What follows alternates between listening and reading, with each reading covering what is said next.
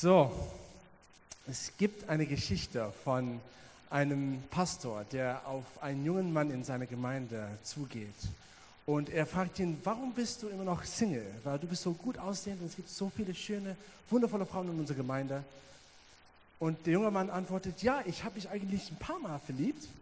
Das Problem ist aber, jedes Mal, wenn ich die junge Dame meiner Mutter vorstelle, sie kann sie nicht ertragen. Und der Pastor denkt, und er fragt, liebst du deine Mutter? Und er meinte, ja, ja, meine Mutter ist die Beste. Ich, ich liebe sie über alles. Und ja, sie ist einfach toll. Und der Pastor denkt, okay, dann, ich habe einen Vorschlag für dich. Sag deiner Mutter, Mami, du sollst für mich eine Frau auswählen, den du denkst, die du denkst, für mich wirklich gut passt. Und er denkt, das ist ein wirklich guter Plan. Aber sechs Monate später ist der Junge immer noch nicht, immer noch Single. Und er geht wieder auf ihn zu und er fragt, was ist das Problem? Ich meine, hat deine Mutter keine, keine gute Frau für dich gefunden? Und er meinte, ja, eigentlich schon. Sie hat eine tolle, tolle Frau für mich gefunden und sie ist wirklich genauso wie eine jüngere Version meiner Mutter. Und sie, sie, sie spricht wie sie, sie läuft wie sie. Und der Pastor fragt, aber was ist das dein Problem? Und der Junge meinte, ja, mein Vater kann sie jetzt nicht ertragen. So, wir lieben es, über Ehe, über Familie Witze zu erzählen, lustig zu machen. Und eigentlich, es gibt so viele Witze über dieses Thema. Aber das Thema von, von Ehe, von Familie und solches ist, steht uns eigentlich sehr nah am Herzen. Und, und es ist eigentlich ein sehr wichtiges, wichtiges Teil von unserem Leben und auch, auch von der Gemeinde. Und so, wir fangen an mit dieser Predigtreihe Verlangen, Intimität und Identität heute Abend. Und es geht darum eigentlich, Gottes Weisheit für diesen Bereichen, auch Männlichkeit, Weiblichkeit, Sex, auch ähm, romantische Beziehungen, das zu erforschen und seine Absicht wirklich zu entdecken. Und ich habe neulich einen Film geschaut, das heißt Alles Geld der Welt oder All the Money in the World. Vielleicht hast du diesen Film gesehen. Es geht um eine wahre Geschichte von dem Ölmagnat John Paul Getty. Und der ist jetzt gestorben, aber in den 60ern und 70ern, der war der reichste Mann in der Welt. Und sein Vermögen entsprach oder war 1,2 Milliarden Euro. Also jetzt verstehst du, wie groß die Inflation ist, weil in den 60er Jahren der reichste Mann in der Welt war, hatte 1,2 Milliarden Euro. Jedenfalls, sein Enkelkind in, in 73 wurde entführt. Und die haben ein Lösegeld für ihn gefordert von, von 17 Millionen Euro. 17 Millionen Euro. Aber John Porgetti hat sich geweigert, das Lösegeld zu zahlen. Obwohl es nur 1,4 Prozent seines Vermögens war. Er meinte, er hatte nicht genug freies Geld zur Verfügung für sein Enkelkind.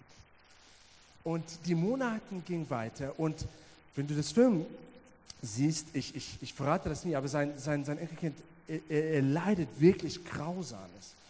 Und, und nach, nach mehreren Monaten, die haben ihn das, das Lösegeld runtergehandelt auf 4 Millionen Euro. Und John Paul Getty entscheidet sich, das Losegeld zu zahlen, aber nicht 4 Millionen Euro, sondern nur 1 Million Euro und das zwar nicht zu zahlen, sondern seinem Sohn als Darlehen zu geben, sein Sohn, der Vater von dem Enkelkind, weil nach US-Steuerrecht man konnte 1 Million Euro ein Familienmitglied ausleihen und das war steuerlich absetzbar.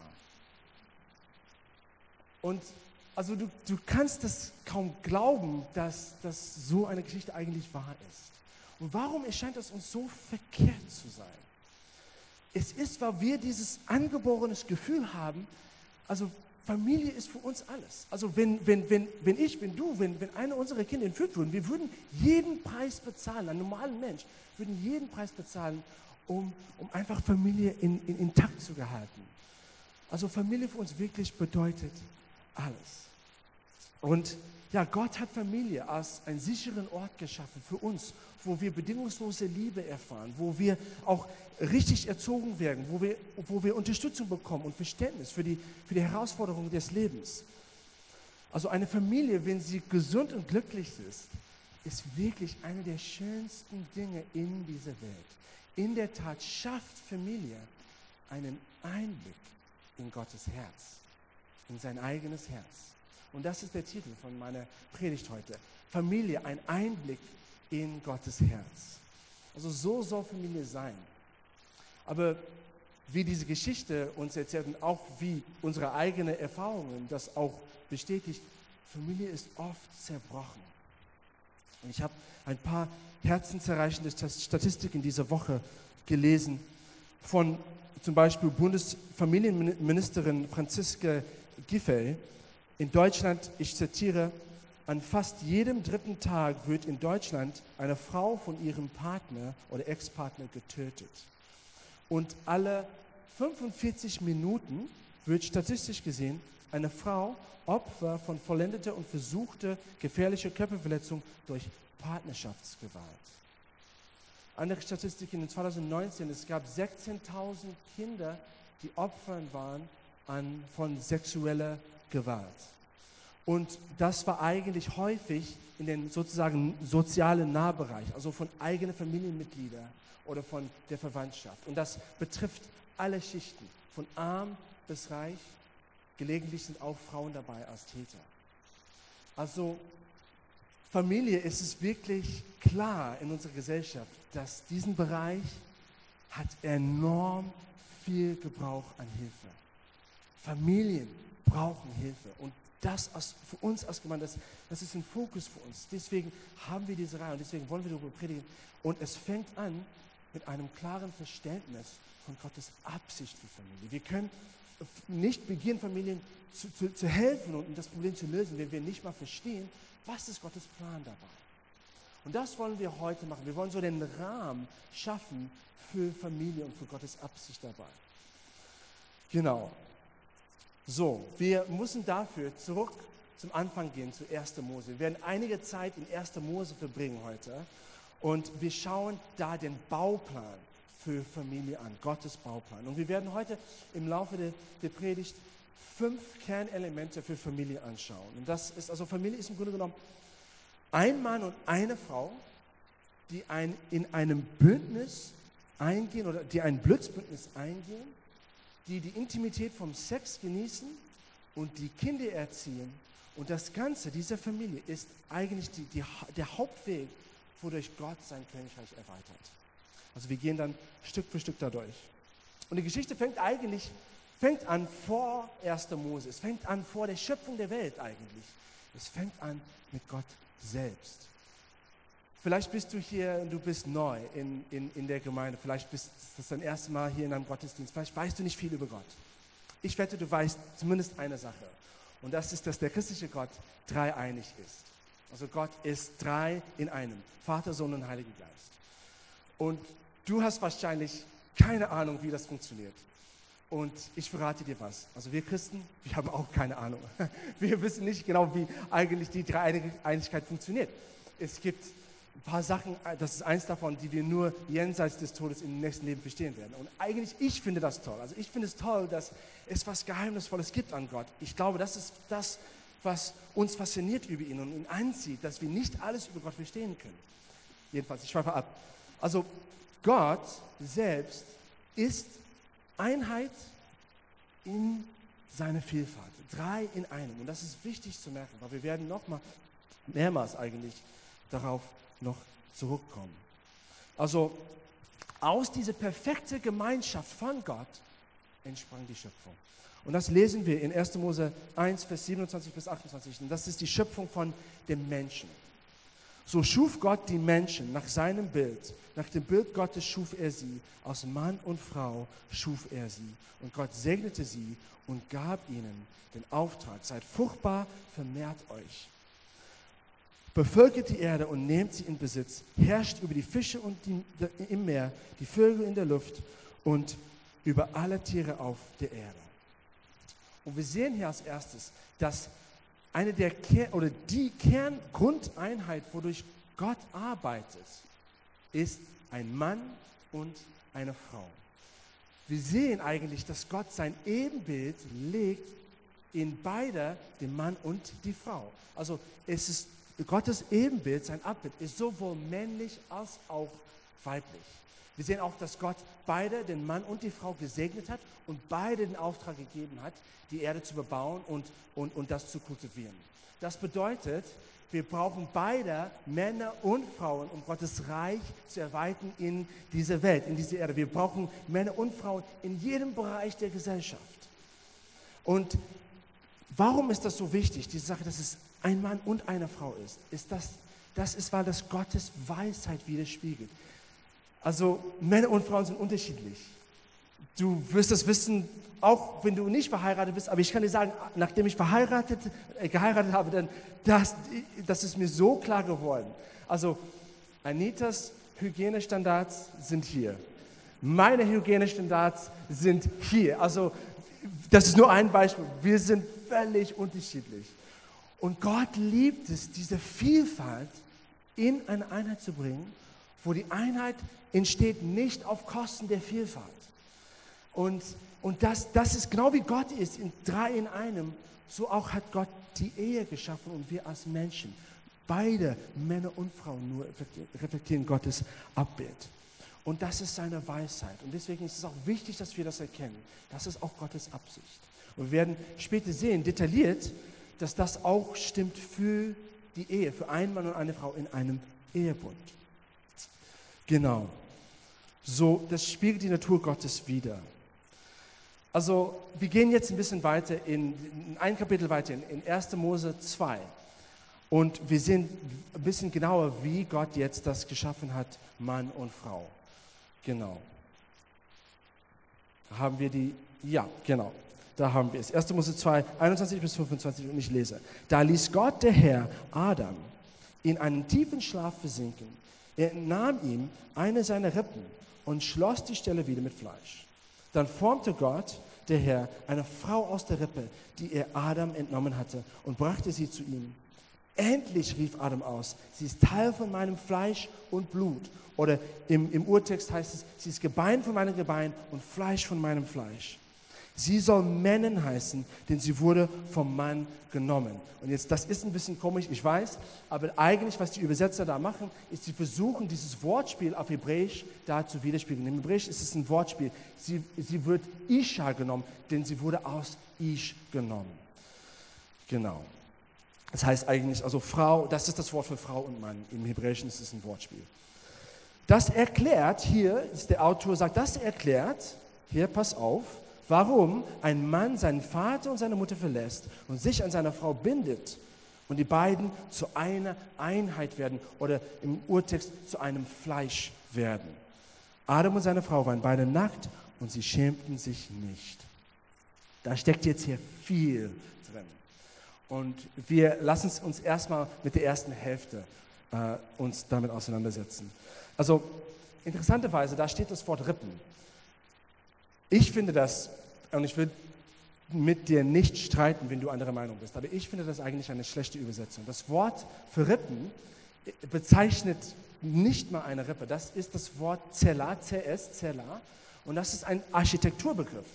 Und es, es eigentlich bedeutet die Seite eines Gebäudes. Und in alle anderen ähm, in Instanzen, wo es in der Bibel vorkommt, es heißt immer die Seite von einem Gegenstand oder einem Gebäude, die Seite von der Stiftshütte, die Seite von Asche Noahs, die Seite von dem, äh, ein Hügel zum Beispiel. Und es ist deswegen wahrscheinlich, meiner Meinung nach, dass wir das auch sagen, dass das war einfach die Seite. Also wie viele Seiten von einem Mensch gibt es? Zwei. Wenn du eine Seite aus, rausnimmst, was, was machst du mit diesem Menschen? Ich denke, es ist weniger wahrscheinlich, dass Gott so ein winziges Stück aus dem Mann genommen hat, sondern dass er ein, hat einfach den Mensch in zwei geteilt, in zwei Hälften geteilt. Eine männliche Hälfte und eine weibliche Hälfte.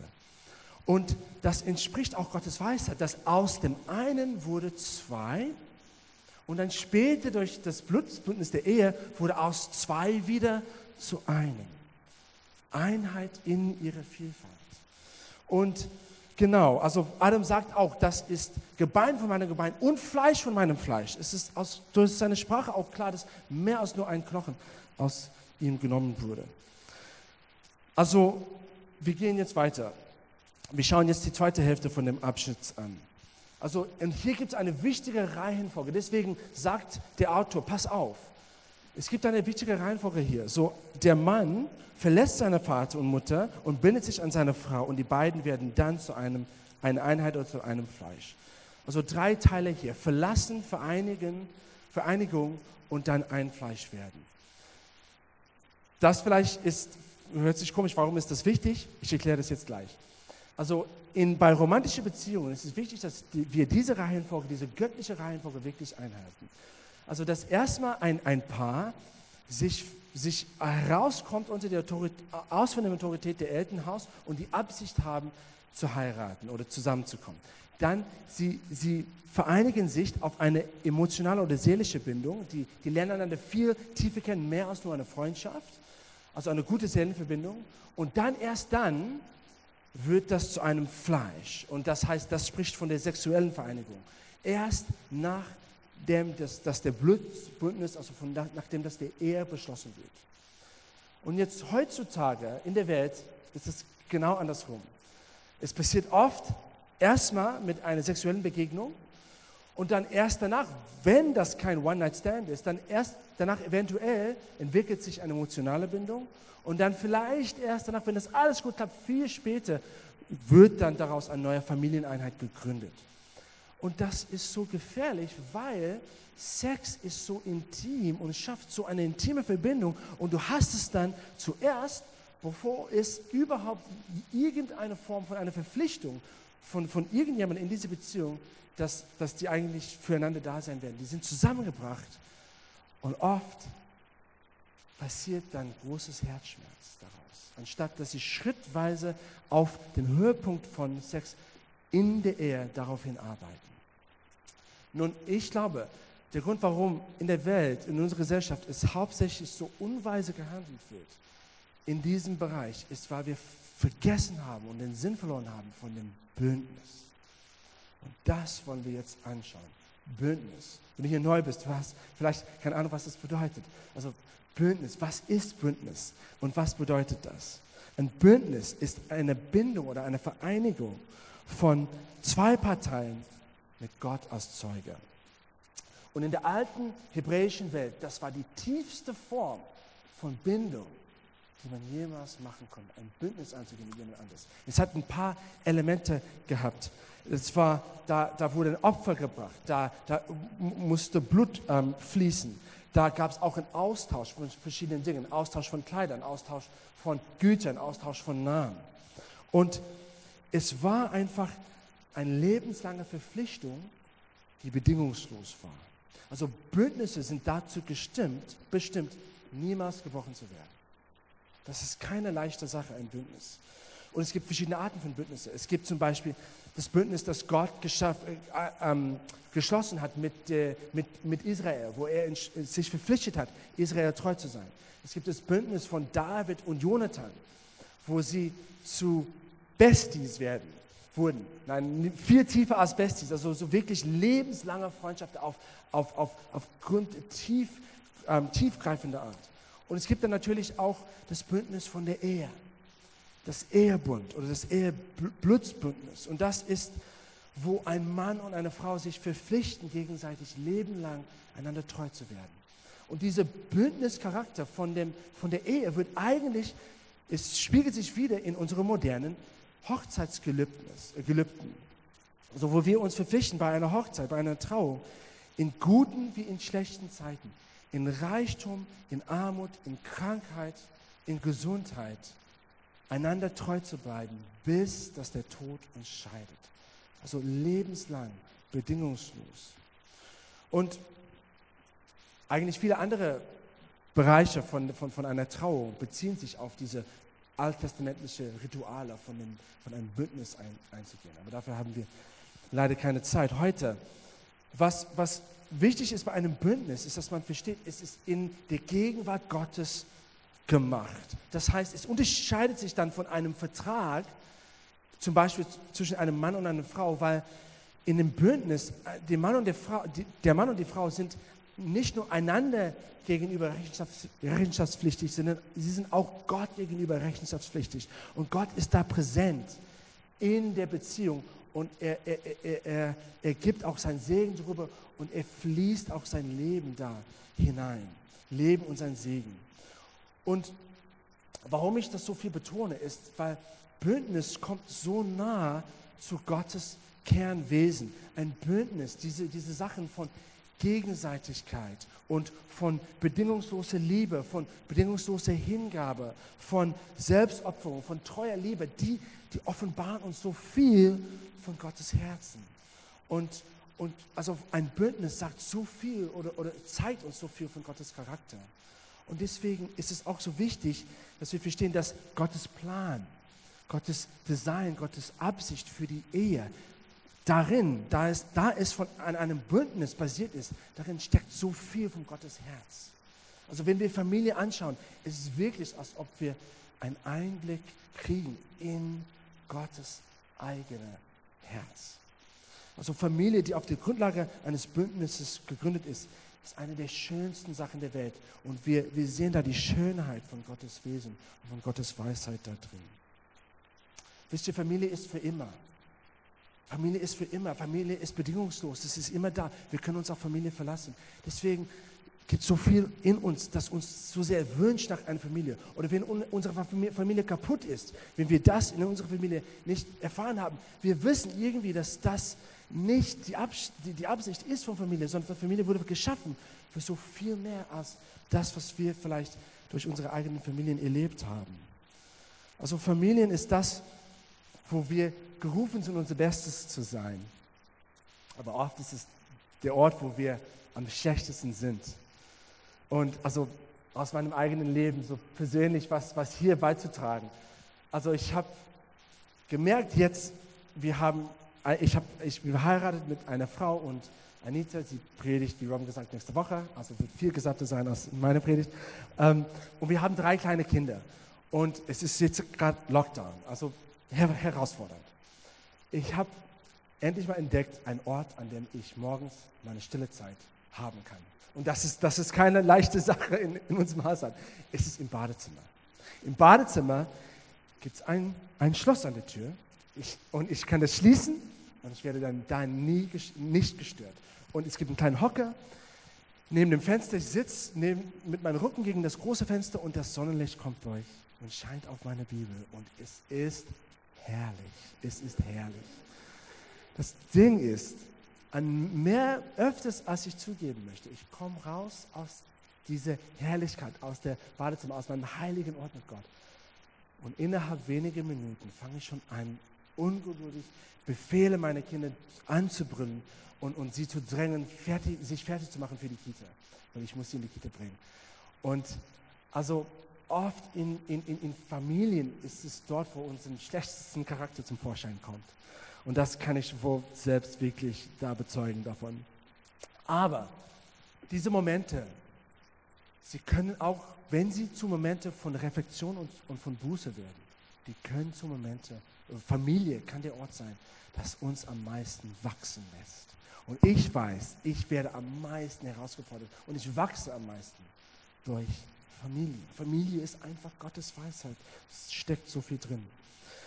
Also erfolgreich in Familie zu leben, ist eine hohe Berufung. Und ich glaube, alle von uns an mehreren Stellen, wir versagen. Aber es gibt eine gute Nachricht. Wir können in Familie erfolgreich leben, aufgrund eines anderen Bündnisses, was mit uns geschlossen wurde. Und das ist das Bündnis, das Jesus eingegangen ist mit uns am Kreuz. Ich weiß nicht, ob du weißt, aber als Jesus am Kreuz gestorben ist, hat er eigentlich ein Bündnis mit uns allen, mit dir geschlossen. Ich habe vorher geredet über diese Merkmale von einem Bündnis und die waren alle präsent am Kreuz. Jesus war selbst das Opfer. Sein Blut hat geflossen und Jesus macht einen Austausch mit uns. Seine Stärke für unsere Schwäche, seine Gerechtigkeit für unsere Sünde. Und wenn du hier kämpfst, wirklich erfolgreich in Familie zu leben, sei es deine eigene Familie oder in deinem Elternhaus, wirklich vertraue auf Jesus. Empfange seine Gnade. Vielleicht, wenn du das noch nie gemacht hast heute, empfange seine Gnade. Jesus gibt uns Gnade, erfolgreich in allen Bereichen zu leben, inklusive auch Familie, aufgrund des Bündnisses, das wunderbare Bündnis, das er mit uns geschlossen hat. So Bündnis, die Bindung davon ist tief und es hat tiefgehende Konsequenzen auch für die Ehe. Es bedeutet, da ein Ehe ein Blitzbündnis ist, dass zum Beispiel wir sexuelle Reinheit einhalten und auch, dass wir alles versuchen, um Scheidung zu, zu, zu, zu vermeiden. Und dass Scheidung nur wirklich erfolgt aus zwei Gründen. Aus Ehebruch oder erfolgen soll. Aus Ehebruch und aus Verlassensein. Und ich weiß, Scheiden und, Scheidung und Wiederheirat sind heikle Themen. Und ich, die, die, die, die, die gehören eine ganze Predigt. Und ich habe heute leider nicht die Zeit, da, da reinzugehen. Aber wenn du mehr darüber wissen möchtest, dann melde dich an für unsere Bibelschule. Weil da gibt es einen Kurs, das heißt Ehe und Familie. Und wir gehen wirklich detailliert da rein.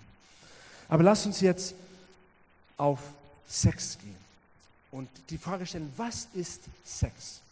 In Bezug auf dem, was wir gerade gesehen haben, Sex ist eigentlich ein Akt des Bündnisses.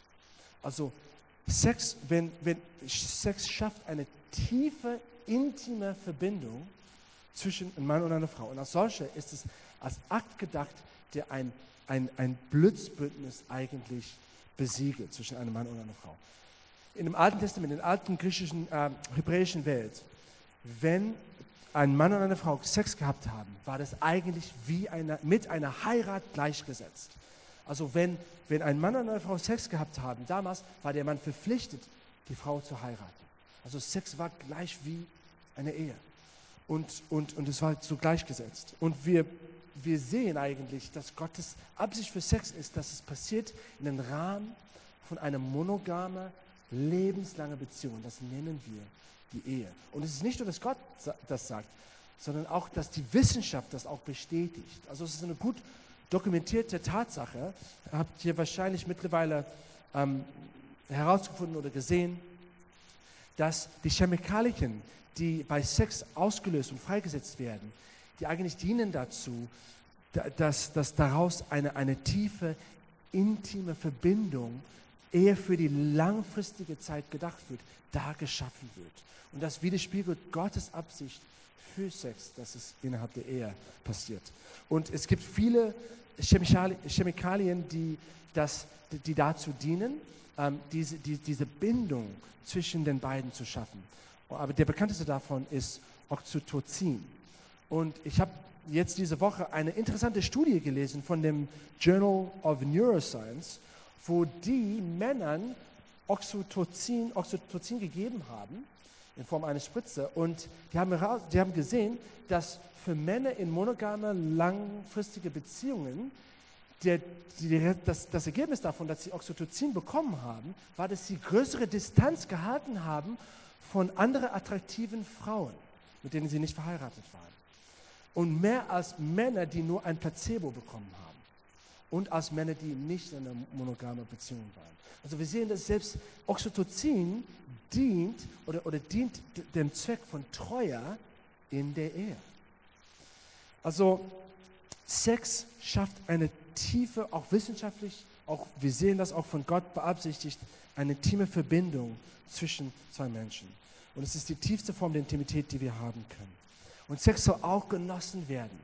Also es ist Gott uns gegeben, auch als ein Vergnügen und auch wirklich für Spaß. Und, und Sex, wenn, wenn, das, wenn das tiefgehend ist und tief und liebevoll ist, das ist so schön und so viel besser, als wenn es von Lust getrieben wird und wenn es oberflächlich ist, wie wir das leider oft sehen in unserer heutigen Kultur.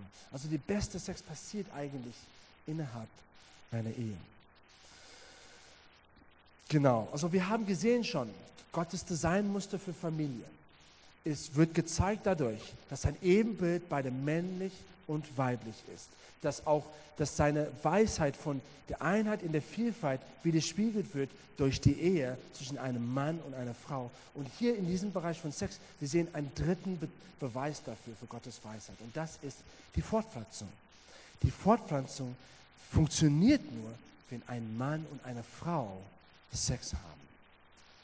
Und das bringt uns zum vierten Element von Gottes Bauplan für Familie. Und das sind Kinder.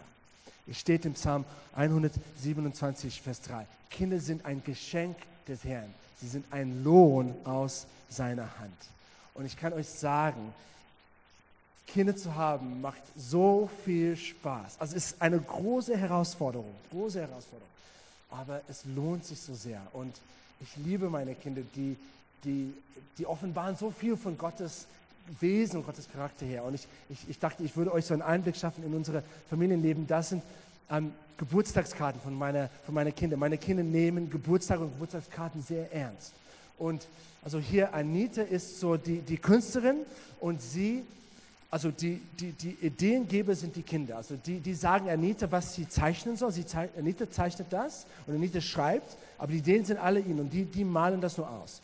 Also das, das auf der linken Seite ist von Sophia und sie steht, steht da, ich lese es auf Englisch. I love you to have a nice birthday card, Daddy. You are really handsome. Dankeschön, Sophia. You love hugging and kissing your beautiful daughters named Sophia and Eva.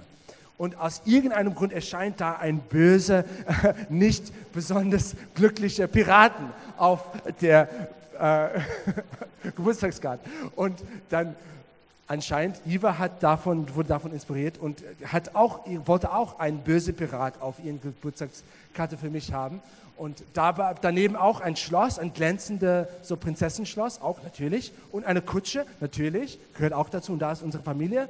Und dann nicht zu vergessen, da, da gibt es Superhero Daddy Elephant. Ich weiß nicht, ob Sie da irgendwie einen Hinweis mir geben will, dass ich auf Diät gehen soll oder keine Ahnung, was Superhero Daddy Elephant da macht auf der Karte. Jedenfalls, was Eva total wichtig war, mir zu sagen, war nur, you have to say a secret word, Abra Zup Zup. Happy Birthday, Daddy.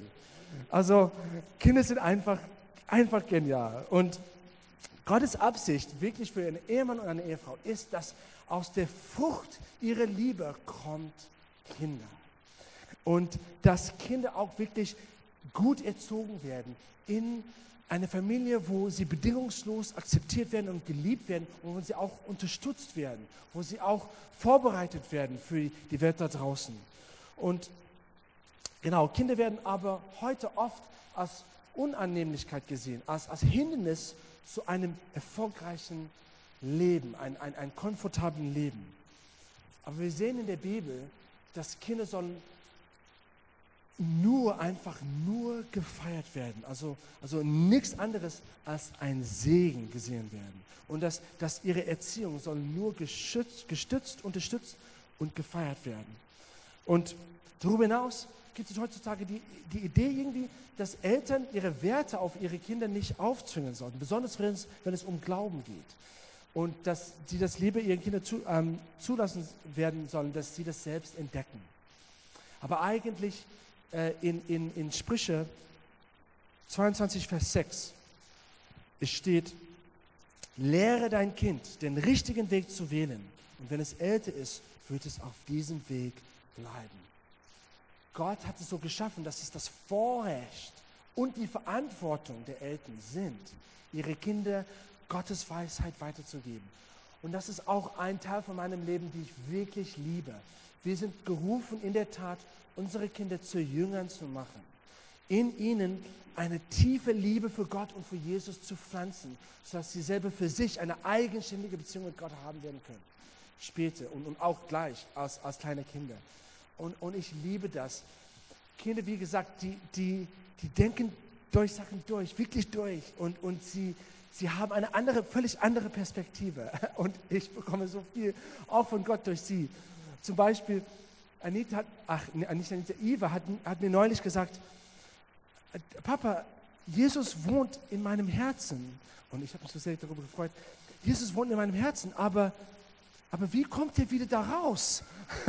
und, und dann Sophia hat, äh, also wir, wir erzählen immer gute Nachtgeschichten und, und manchmal sie wollen auch selber eine gute Nachtgeschichte erzählen. Und ähm, Katja hat das neulich entdeckt, sie war bei uns, äh, hat sie die Kinder ins Bett gebracht, während wir auf diesem äh, Liebe, die wir im Hit-Seminar waren. Und es ist wirklich lustig, ich liebe diese Zeit, gute Nachtgeschichten. Und, und Sophia hat oft immer, Sophie und Eva sind eigene Charaktere in der eigenen Geschichte. Und in diesem einen Beispiel war das so, und die waren auf Evas Geburtstag. Und da kam ein Bösewicht, es muss immer ein Bösewicht geben. Und der Bösewicht war Vector aus, der, aus diesem Film ähm, Ich einfach unverwässerlich, Despicable Me. Und Vector hat alle Geburtstagsgeschenke äh, geklaut. Und, und, äh, und in der Geschichte war Sophie böse drauf. Und sie hat gesagt, ähm, Vektor, du musst besser werden. Du musst Jesus dein Herzen geben. Und dann, und dann Anita äh, hat gesagt, also Sophia, sag, sag Vektor, was soll er beten? Wie soll er beten? So, so, wir versuchen so, die, ja, damals, so das wirklich anzutreten, wie man sein Leben Jesus übergibt. Und, und dann in der Geschichte hat dann Sophia Vektor gesagt, Vektor, du musst sagen, du musst beten. Jesus, du bist mein König. Und ich bin die Königin und das ist mein Schloss und sie glänzt und, glänzt und sie ist einfach schön. also, wir arbeiten noch an ihrer Soteriologie, also in der Theologie der, von Errettung. Aber also wirklich in diesem Bereich Kindern zu erziehen, in, in Gottes Gegenwart und, und, und in der Beziehung zu Gott, ist es ein Abenteuer. Und ich kann nur vorschlagen, wirklich, dass das sie mit mitzunehmen einfach auf diesen Abenteuer und das zu einem natürlichen Teil deines Lebens zu machen, dass sie einfach Jesus da mit ihr leben. Genau. Und, und das bringt uns zu unserem letzten Teil von, von, der letzte Punkt von heute Abend. Und das ist, dass wirklich Gott baut sein Königreich hauptsächlich durch Familien. Also wir kommen zurück zu 1. Mose 1, Vers, Vers 27 und 28. Und ähm, wir lesen dass so schuf Gott die Menschen nach seinem Bild, nach dem Bild Gottes schuf er sie als Mann und Frau. Und jetzt hier der zweite, der, der zweite, die zweite Hälfte. Und Gott segnete sie und gab ihnen den Auftrag, seid fruchtbar und vermehrt euch, bevölkert die Erde und nehmt sie in Besitz, herrscht über die Fische im Meer, die Vögel in der Luft und über alle Tiere auf der Erde. Es ist nicht interessant, dass der Auftrag, die Erde zu bebauen und zu kultivieren, also der, diese, diese Königreichsauftrag, wurde einer Familie gegeben. Eine Familie. Gott arbeitet und baut durch Familien. Und ihr Lieben, das offenbart so, so viel von wie Gott ist. Dass Gott ist ein Familiengott. Das zeigt uns, wie Gott ist, wenn wir Familien anschauen, denn wir kriegen einen Einblick in Gottes eigene Herz. Und ich finde das so schön. Also, auch wir sehen, Gott hat angefangen mit einer Familie, Adam und Eva. Nach der Sintflut musste er wieder anfangen und hat es auch gemacht durch eine Familie, die Familie von Noah. Und aus dieser Familie kam die Familie von Abraham. Und aus seiner Familie kam die Familie von Israel, von Jakob. Gott arbeitet immer durch Familien. Wir sehen das auch in 1. Mose 18 bis, 18 bis 19. Von ihm, von Abraham, wird ein großes und mächtiges Volk abstammen. Und alle Völker der Erde werden durch ihn gesegnet werden, die Nationen. Das war Gottes immer seine Absicht, das zu vergrößern, nicht nur auf die Familie von Israel, sondern dass es, dass es hingebracht wird zu den Nationen. Und da ich habe es ihn auswählt, damit er seine Nachkommen, seine Kinder lehrt, nach meinem Willen zu leben und zu tun, was richtig und gerecht ist. Dann werde ich alle meine Versprechen, Bündnis einlösen, die ich ihm gegeben habe. Wir sehen hier, und das betrifft dich auch besonders, wenn du gerade Single bist. Wie kannst du Teil von Gottes Familie bist, wenn du deine eigene Familie vielleicht nicht hast, ist deine Frage. Gottes Familie ist nicht, ist größer als nur eine leibliche Familie. Es ist auch eine geistliche Familie. Es ist für die Nationen bestimmt. Und Jesus macht das klar, wenn er sagt, wer ist meine, meine Bruder und meine Schwester und meine, und meine Mutter?